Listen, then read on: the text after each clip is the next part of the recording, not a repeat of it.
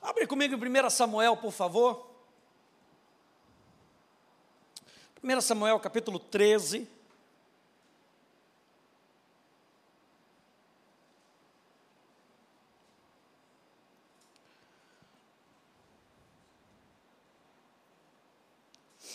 Primeira Samuel, capítulo 13, no verso 14.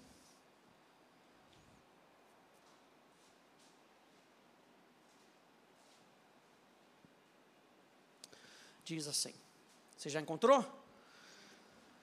1 Samuel 13, 14 diz: O Senhor buscou para si um homem segundo o seu coração, e já lhe ordenou que seja príncipe sobre o seu povo, porque você não guardou o que o Senhor lhe ordenou. E aqui o contexto ah, é que Saul havia sido apontado rei, e o profeta Samuel tinha dado uma ordem para ele, para esperar, porque o profeta faria o sacrifício, representando que Deus estaria no meio deles, mas Saul não consegue esperar. Saul entra na frente, acaba sacrificando antes do profeta chegar. Quando o profeta chega, o sacrifício estava sendo feito, e Samuel dá uma palavra para ele, da parte de Deus dizendo justamente o que está aqui no verso 14: O Senhor buscou para si um homem segundo o seu coração. Mas o que é interessante é quando a gente vê lá, desde o livro de Juízes, se você for lendo o livro de Juízes, você vai ver que Israel não tinha um rei, Israel não era uma monarquia. Israel era, a partir do livro de Juízes, era governado por juízes, pessoas que eram dirigidas por Deus para trazer alinhamento à nação de Israel. Chega um determinado ponto que Israel começa a olhar para as nações que estão ao seu redor e fala: Não, a gente não quer isso assim, não. A gente quer o que os outros estão tendo. Que perigo. Não, a gente quer o que os outros estão tendo. Eles têm reis, por que, que a gente não tem rei? Se a gente for lá em, volta aí um pouquinho, 1 Samuel capítulo 8, no verso 20.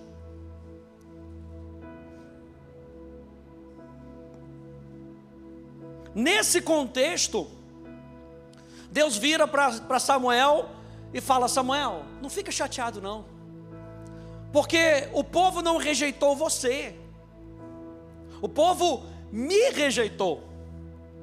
Se eles querem um rei, eu vou dar um rei para eles, mas que eles estejam atentos que o rei vai fazer isso, o rei vai cobrar impostos, o rei vai demandar com que eles trabalhem, o rei vai demandar com que eles lutem, e o povo estava querendo tanto um rei, que eles falaram: não, a gente tá, tá bom para a gente isso, virar escravo tá bom, servir dessa maneira tá tudo bom.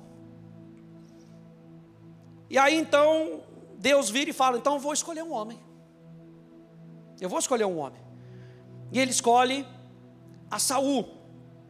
1 Samuel 8, 20.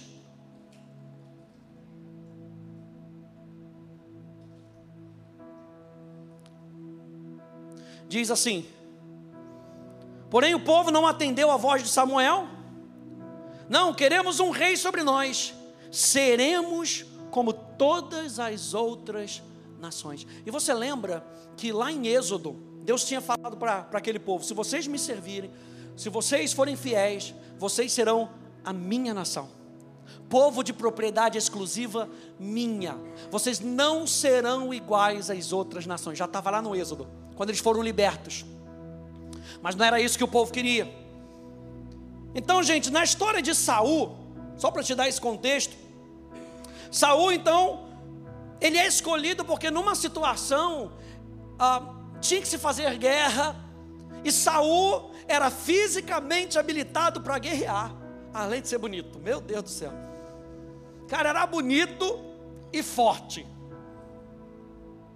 E Deus estava precisando, não de um cara bonito, Deus estava precisando de um cara forte naquela época.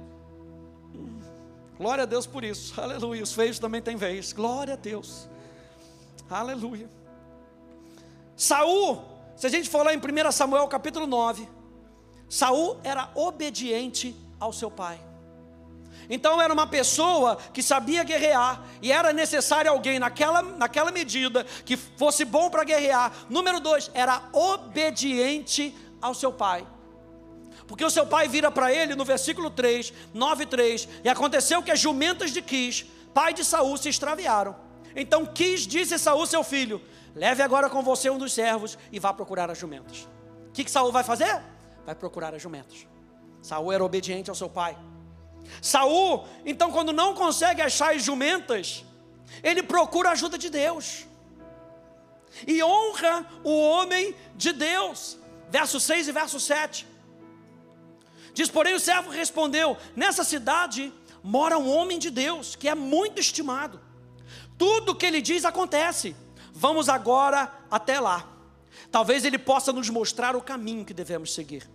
Então Saul disse ao servo: Mas se formos para lá, o que levaremos para aquele homem? Olha só a honra.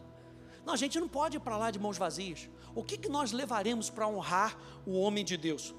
Porque o pão que tínhamos em nossas sacolas acabou e não temos nenhum presente para levar ao homem de Deus.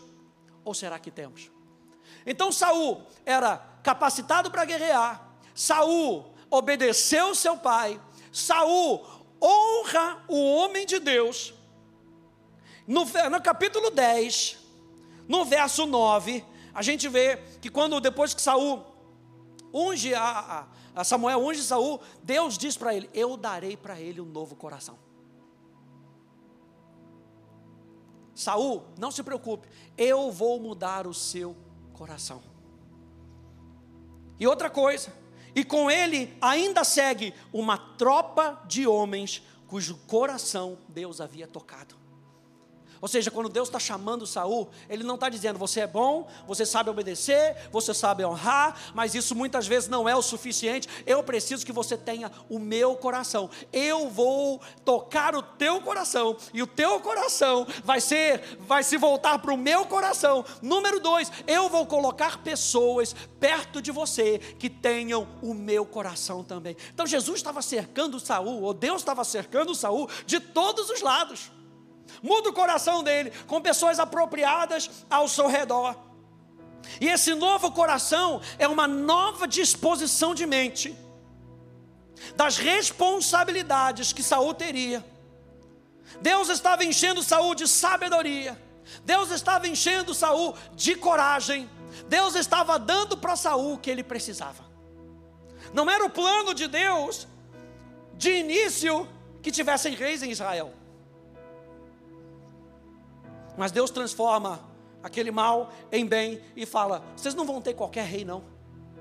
É a minha nação, continua sendo a minha responsabilidade. Então eu vou ungir um homem e ele vai ter o meu coração. E com isso, com essa unção, Saul tinha certeza de duas coisas. Por isso que a unção no Velho Testamento era tão apropriada, era tão significativa. Porque com isso Saul saberia da certeza do Espírito, do poder de Deus para com ele. Na unção que o sacerdote fazia, que o profeta fazia sobre Saul, ele tinha a certeza de que o poder de Deus estaria com ele. Número dois, a certeza de que o próprio Deus seria com ele. Mas quando a gente chega lá no capítulo 13, a gente vê o X da questão. Deus tinha dado o seu coração para Saul. Homens que pudessem influenciar com o que Deus queria, mas o coração de Saul não era totalmente do Senhor. Quando a gente chega no capítulo 13, a gente vê que Saul começa a querer fazer o que ele queria fazer. A sua desobediência foi resultado da sua arrogância. A pergunta que a gente pode fazer é: como é que eu vou ganhar essa luta com tão pouca gente? Por que, que ele tem que sacrificar? Porque o povo estava começando a dispersar, Samuel não tinha chegado.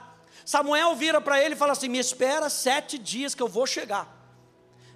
E aí, Samuel não chega, o povo começa a ficar despreocupado, começa a ficar preocupado, pensando: cadê o profeta? Ih, o profeta não vai vir, então a gente não vai vencer essa guerra. Aí o povo começou a vazar.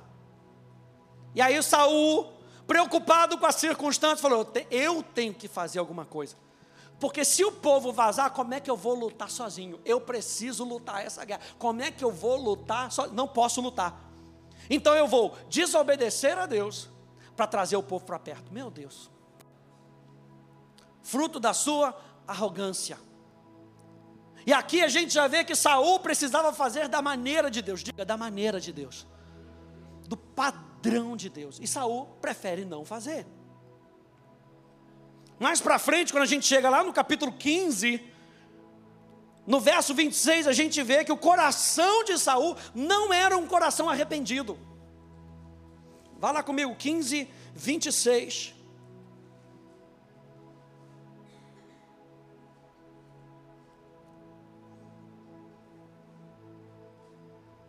Vinte e quatro. Diz então Saul disse a Samuel: Pequei pois transgredi o mandamento do Senhor e as palavras que você falou, porque temi o povo e dei ouvidos à voz deles. Mas agora peço que você perdoe o meu pecado e volte comigo para que eu adore o Senhor. Porém, Samuel disse a Saul: Não voltarei com você, por você ter rejeitado a palavra do Senhor. E aí, nesse, nessa história, Deus encontra Davi. Nessa história, Deus encontra Davi. Davi, ele não tinha sido, eu anotei aqui, ele não tinha sido predestinado, como se houvesse uma profecia para dizer, tem que ser Davi. Aí eu fiquei pensando em Maria, não tinha nenhuma profecia dizendo, tinha que ser Maria.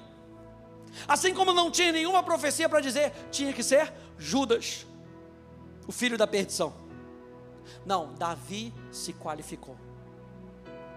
Davi entrou no padrão divino. Então, o coração de Davi hoje pode ser o nosso coração para com Deus. Deus pode virar para a gente nessa manhã e dizer: Achei a Rita, mulher segundo o meu coração. Achei a Michele, mulher segundo o meu coração. Achei o Renato, homem segundo o meu coração. Achei o Celso, homem segundo o meu coração. Nós precisamos entrar dentro desse padrão, assim como Davi entrou dentro do padrão divino.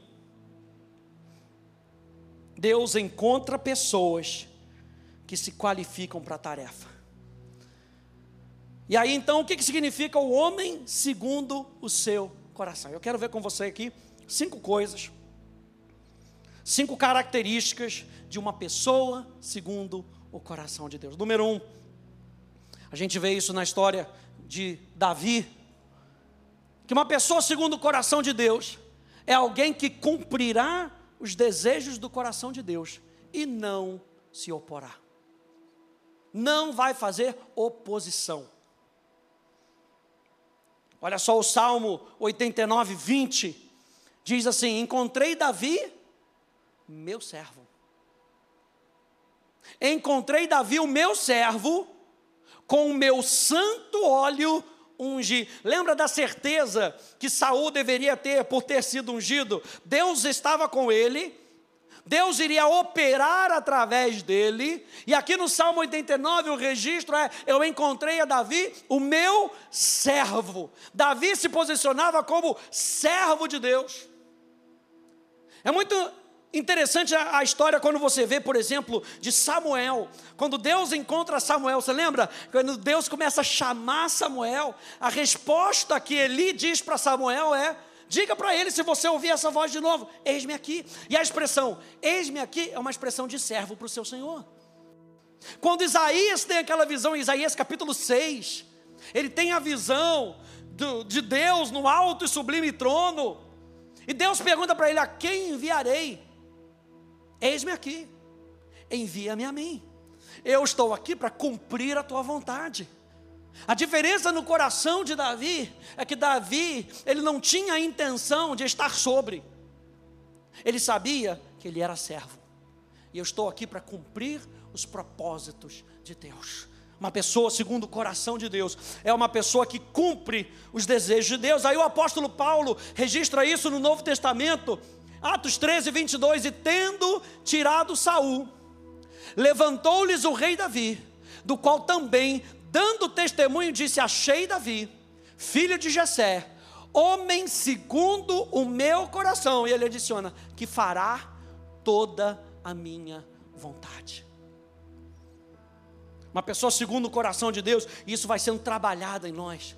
Por isso que é importante a gente descobrir todas essas qualidades, porque o Espírito Santo vai trabalhando no nosso coração. O Espírito Santo vai trabalhando ao ponto da gente poder se tornar e as pessoas poderem dizer acerca de nós: lá vai o Stanley, homem segundo o meu coração, que fará toda a minha vontade. Ele não vai se opor ao que eu estou falando, gente. Por quê? Porque a nossa carne luta contra isso. A nossa carne quer a nossa opinião, a nossa carne quer a nossa ideia, a nossa carne quer os nossos sonhos. E Deus está falando: eu vou dar para vocês um novo coração, Ezequiel. Eu vou dar para vocês um novo coração. Vou imprimir na mente de vocês as minhas leis, para que vocês me temam e façam a minha vontade. Achei a Davi, um homem segundo meu coração. Ele não vai se opor, ele fará toda a minha vontade. Salmo 143, 10. Salmo de Davi.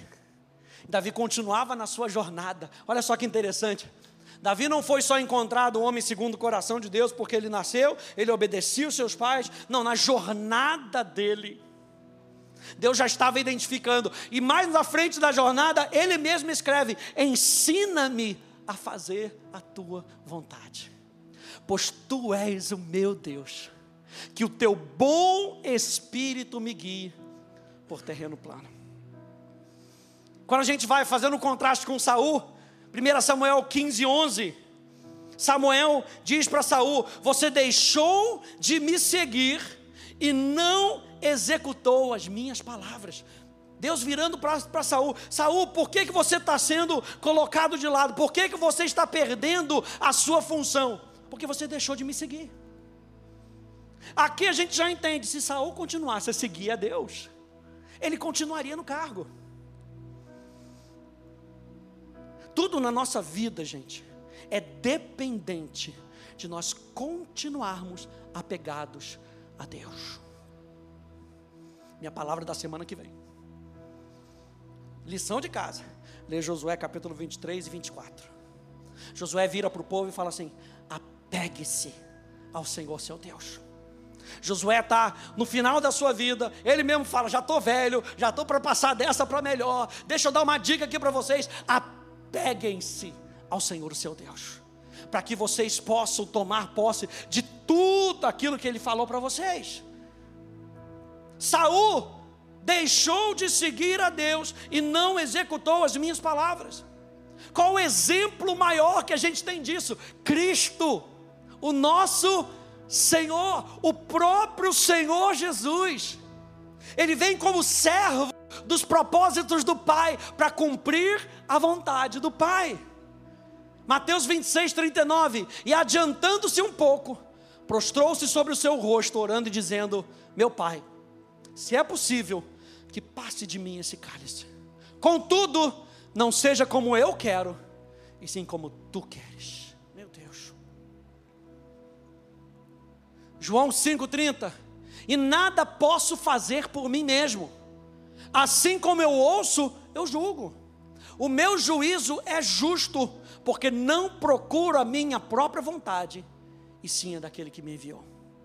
João 6, 38, porque eu desci do céu, não para fazer a minha própria vontade, mas a vontade daquele que me enviou. Primeira característica de uma pessoa, de um homem, de uma mulher que tem o coração de Deus. A gente faz a vontade de Deus. O nosso coração está para fazer a vontade de Deus. Alguém que cumprirá os desejos do coração de Deus e não se oporá. Número dois. Segunda característica de uma pessoa que tem o coração voltado para Deus é alguém que ama o que Deus diz. Alguém que ama que Deus diz. 1 Samuel 13, volta aí um pouquinho, verso 14. 1 Samuel 13. Olha só o que Samuel diz para Saul. você cometeu uma loucura, cara. Você foi além daquilo que Deus pediu para você. Se fosse nos dias de hoje, você está doido. Você cometeu uma loucura, não guardando o mandamento do Senhor, o seu Deus, que o seu Deus lhe ordenou. Pois o Senhor teria confirmado para sempre o seu reinado. Samuel estava falando, era só seguir a Deus, não precisava reinventar a roda, é só seguir. E não é interessante que quando nós aceitamos Jesus como Senhor, Ele coloca o seu Espírito em nós para que a gente possa seguir a Deus. O chamado para nós como discípulos é nos colocarmos debaixo do nosso Mestre e aprendermos com Ele. O que, que a gente está aprendendo com Jesus? A como ter o coração de Jesus. Capítulo 15, Vai lá para frente, capítulo 15, verso 22 e verso 23. Samuel ainda falando com Saul. Diz assim: Porém, Samuel disse: Será que o Senhor tem mais prazer em holocaustos e sacrifícios do que no obedecer a Sua palavra? Eis que o obedecer é melhor do que o sacrificar, e o ouvir é melhor do que a gordura de carneiros. E, gente, a gordura era uma coisa assim, top para eles. Tanto que a gordura ficava para o sacerdote. Perdão, a gordura ficava para Deus. A gordura no sacrifício era de Deus, porque era o melhor do animal. E Deus está falando assim: não é melhor ouvir do que a gordura dos carneiros? Porque a rebelião é como o pecado de feitiçaria. E a obstinação é como a idolatria e o culto a ídolos do lar. Por você ter rejeitado a palavra do Senhor, também ele o rejeitou como rei. E olha só no Novo Testamento o que, que a gente encontra. Olha só.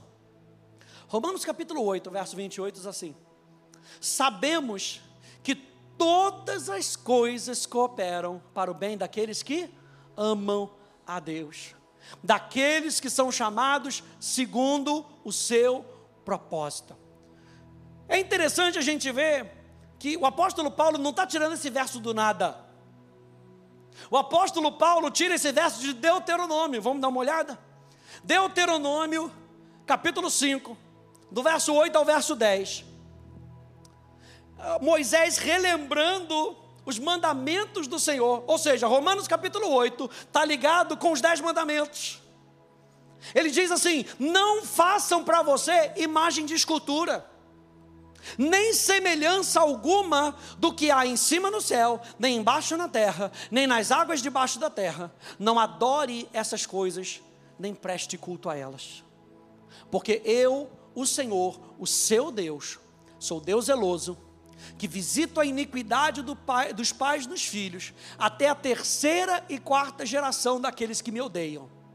Mas faço misericórdia até mil gerações daqueles que me amam. Tudo coopera para o bem daqueles que amam a Deus. A minha misericórdia vai até mil gerações daqueles que me amam e guardam os meus mandamentos. Romanos capítulo 8 não está só falando daqueles que gostam de mim, daqueles que gostam do Senhor. Amar a Deus é seguir os seus mandamentos, é amar o que Deus diz. Deuteronômio 7, verso 6 ao 9: Porque vocês são um povo santo. Mais uma vez, corroborando com Deuteronômio 5, eu sou o Deus de vocês. Se vocês me amam, vocês não podem amar os ídolos. Meu Deus. Se vocês amam as minhas coisas, vocês não podem amar as coisas do mundo. Vocês são santos. Deuteronômio capítulo 7 vai nos lembrar isso, porque vocês são povo santo para o Senhor, o seu Deus. O Senhor, o seu Deus, os escolheu para que de todos os povos que há sobre a terra, vocês fossem o seu, o seu povo próprio. O Senhor os amou e os escolheu, não porque vocês eram mais numerosos do que os outros povos, pois vocês eram o menor de todos os povos, mas porque o Senhor os amava, e para cumprir o juramento que tinha feito aos pais de vocês, o Senhor os tirou com mão poderosa e os resgatou da casa da servidão, do poder de Faraó, rei do Egito. Portanto, saibam que o Senhor, o seu Deus, é Deus. Ele é o Deus fiel, que guarda a aliança e a misericórdia até mil geração, gerações, aos que o amam e cumprem os seus mandamentos. Romanos capítulo 8, verso 28. Tudo coopera. Todas as coisas cooperam para o bem daqueles que amam a Deus. E amar a Deus é cumprir os seus mandamentos. Guardar, amar a verdade, obedecer a palavra de Deus é sinônimo então de adoração e fidelidade a Deus. O que, que Romanos, o que, que Paulo está falando? Tudo coopera para aquele que adora a Deus, para aquele que é fiel a Deus. Salmo 89, verso 26 e 27 diz: Ele me invocará. Invocar aqui é uma palavra de adoração. Ele me invocará, dizendo: Tu és o meu Pai. Olha só a intimidade de Davi. Tu és o meu Pai, o meu Deus e a rocha da minha salvação. Por isso farei dele o meu primogênito, o mais elevado entre os reis da terra. Número dois, a pessoa que tem um coração de Deus, ama o que Deus diz. Número três, o homem, a mulher que tem um coração de Deus, é alguém que confia em Deus. E a gente vê isso na vida de, de de Davi. Vá lá comigo em 1 Samuel capítulo 17. E você conhece essa história.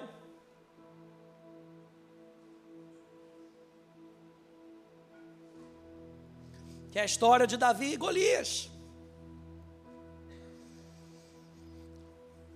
Davi, na sua jornada, ele confiava em Deus.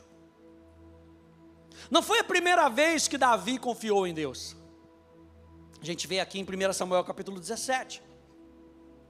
E lendo essa história aqui, você lembra que Golias se apresenta e começa a afrontar o povo de Deus, trazendo medo para aquela nação. O próprio Saul, que não tinha mais o coração voltado para Deus, o que, que ele estava fazendo? Se escondendo. Saul estava dentro da sua tenda, se escondendo, com medo, porque a sua confiança já não estava mais em Deus. E de repente, depois de Davi ser ungido, ele vai levar um queijinho para os seus irmãos, queijinho da canastra. Passei logo ali, peguei, trouxe aqui para os irmãos. O que, que você está fazendo aqui? Os irmãos deles ainda afrontam. O que, que você está fazendo aqui? Não, eu vim trazer aqui. O, você tinha que estar tá lá cuidando das coisas do papai. Aqui não é o seu lugar. Quantas vezes a gente ouve isso? A gente tendo sido mandado, enviado para um lugar, e as afrontas do inferno muitas vezes vêm de quem está perto da gente, dizendo: Esse aqui não é o seu lugar. Mas Davi vai para lá, na hora certa, no lugar certo. E ele ouve as afrontas de Golias. Meu Deus. E ele, ele, ele amava tanto a Deus, que ele fica com uma indignação no seu coração. verso 26.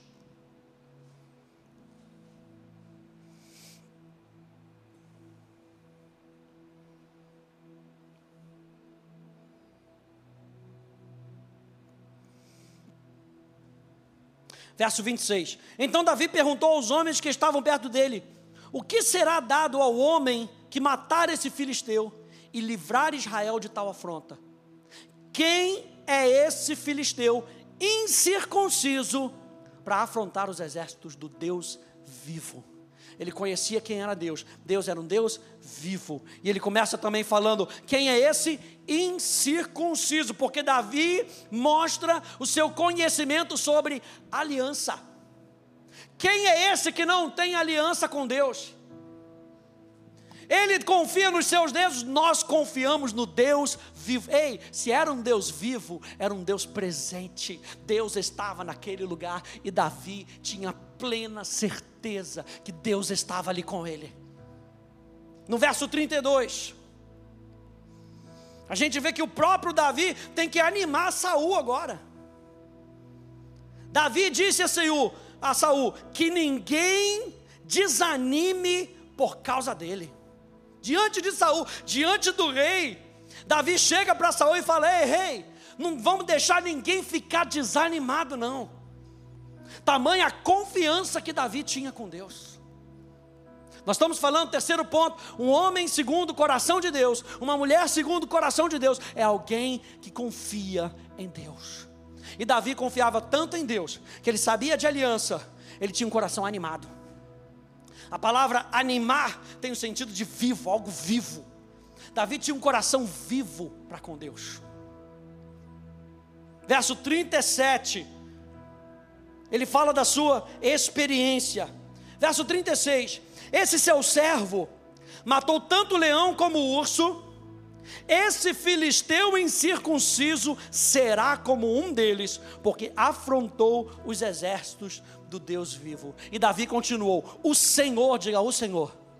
Olha só o reconhecimento de quem fez aquela obra. O Senhor me livrou das garras do leão e das garras do urso. Ele me livrará das mãos desse filisteu verso 45 e verso 47.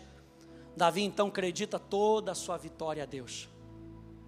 Davi, porém, disse ao filisteu: Você vem contra mim com espada, com lança e com escudo.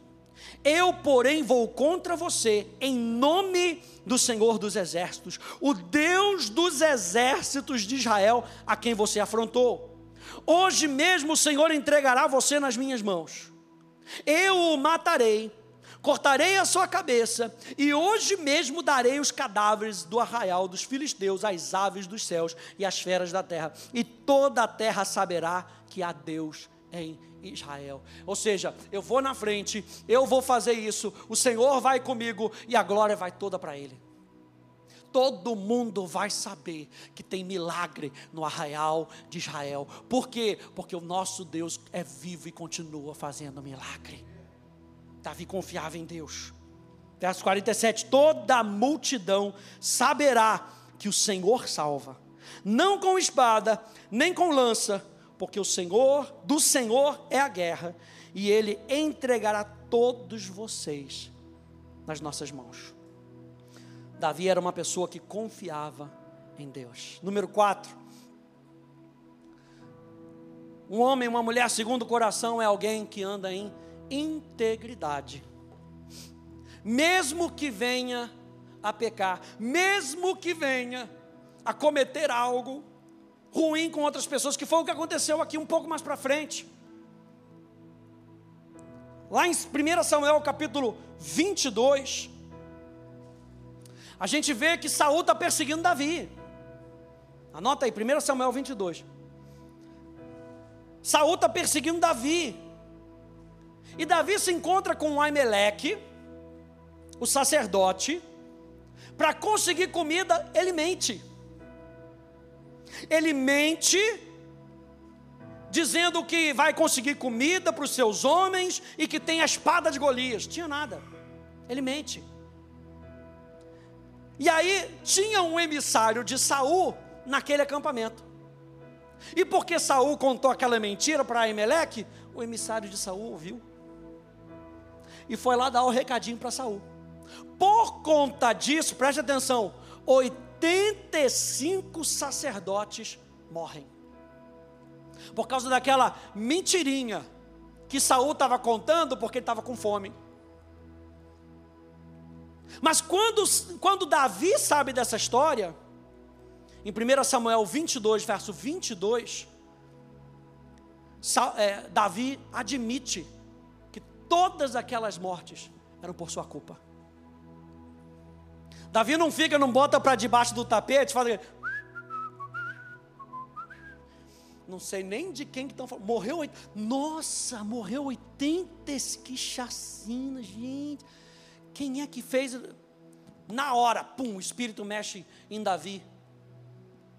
E Davi sente aquele arrependimento, fala: Não, para, para tudo. Tudo isso aconteceu porque eu menti.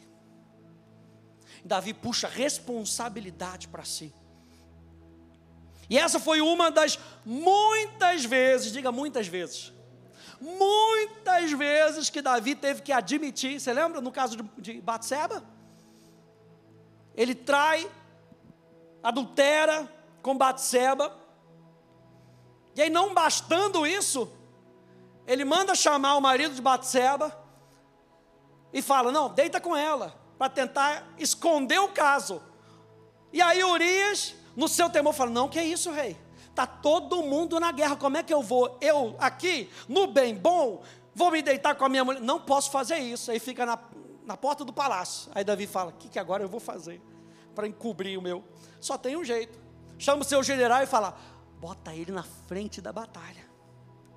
Urias morre. Claro, está na frente.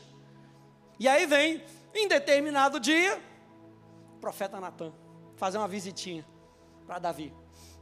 Ô Davi, tudo bom? Que é isso, profeta? Chega mais. Vamos entrar aqui, não quer tomar uma xícara de café? Então entra aqui, por favor. E vai lá, Davi comentando com Natan, coisa e tal. De repente, Natan, ô Davi, eu, deixa eu te contar uma história. Tinha determinado pastor que tinha muitas ovelhas. Só que ele estava interessado numa ovelhinha que estava ali. O que, que ele faz? Ele manda matar e pega aquela ovelhinha para si. Ah, Davi fica indignado. Não pode. Isso não pode acontecer no meu. Quem é essa pessoa? Quem? Quem? Quem? Aí Natan, sem medo, que para ser profeta não pode ter medo. Ele chega para Davi com honra e respeito e fala: És tu, ó rei. Uau! Imagina um relâmpago, trovão, acertando o coração de Davi naquele momento. E aí nós temos o Salmo 51. E o Salmo 51 é um salmo de arrependimento. Não afaste de mim o teu espírito. Lava-me com isopo. Não afasta de mim a tua salvação. Um coração arrependido, porque uma pessoa que tem o coração de Deus, ainda que seja falha, é uma pessoa que vai escolher viver em integridade e a responsabilidade daquilo que faz. 1 Reis, capítulo 11, vai lá comigo, por favor. Mais para frente, passa Davi. Você tem Salomão. Olha só como é que a Bíblia registra, depois da morte de Davi, 1 Reis, capítulo 11. Uma pessoa segundo o coração de Deus é uma pessoa que anda em integridade. Não é uma pessoa perfeita. Apesar de nós estarmos num caminho de aperfeiçoamento, como diz o Novo Testamento, sejam perfeitos, como eu sou perfeito, ele fala para a gente andar em maturidade, um caminho de maturidade, de santificação. Mas olha só o que é dito do rei Davi, 1 Reis, capítulo 11, no verso 4. Verso 1. Diz assim: Além da filha de Faraó, Salomão amou muitas mulheres estrangeiras, Moabitas, Amonitas, Edomitas, Sidônias e Etéias, mulheres das nações, de que o Senhor tinha dito aos filhos de Israel: Não casem com elas, nem casem elas com vocês, pois perverteriam o coração de vocês para seguirem os seus deuses. A estas Salomão se apegou pelo amor. Aí você lembra lá do Salmo 91? Deus dizendo: A mim se apegou com amor, eu o livrarei. Salomão então se apegou com amor por essas mulheres. Tinha 700 mulheres que eram princesas e 300 concubinas. E suas mulheres lhe perverteram o coração.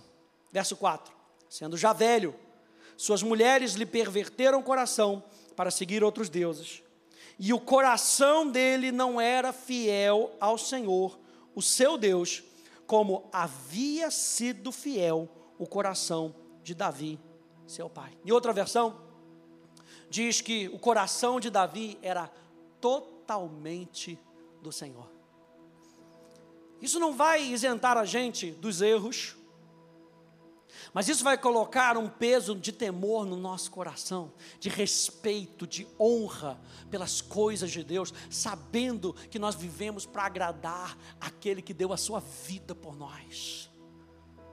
Davi tinha esse senso no seu coração, Priscila. Davi tinha esse, essa, essa responsabilidade no seu coração.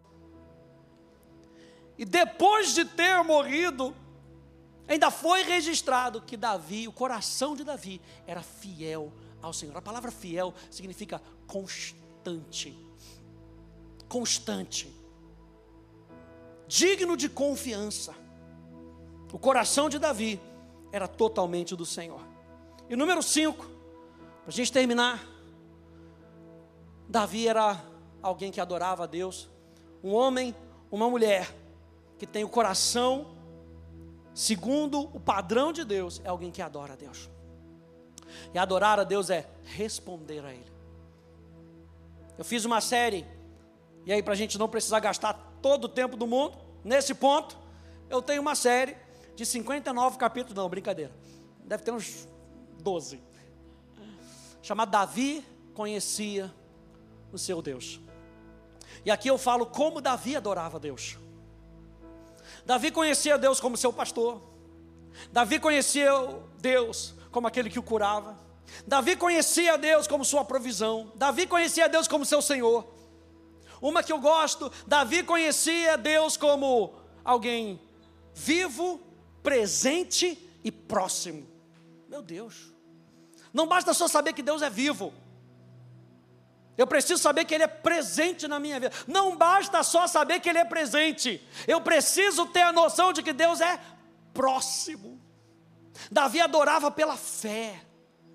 Davi tinha uma certeza no seu coração. O homem e a mulher, segundo o coração de Deus, vive para Deus. E com que a gente possa usar esses padrões para hoje, para a nossa vida para que a gente também possa ser chamado de um homem e de uma mulher segundo o coração de Deus. Que vai errar, que vai pecar, mas o seu coração não está nisso. O seu coração continua naquele que começou a boa obra e não vai, não vai nos decepcionar. Você sabe que Deus não nos decepciona. Pega isso no teu coração nessa manhã. Deus não nos decepciona. Fique de pé, por favor.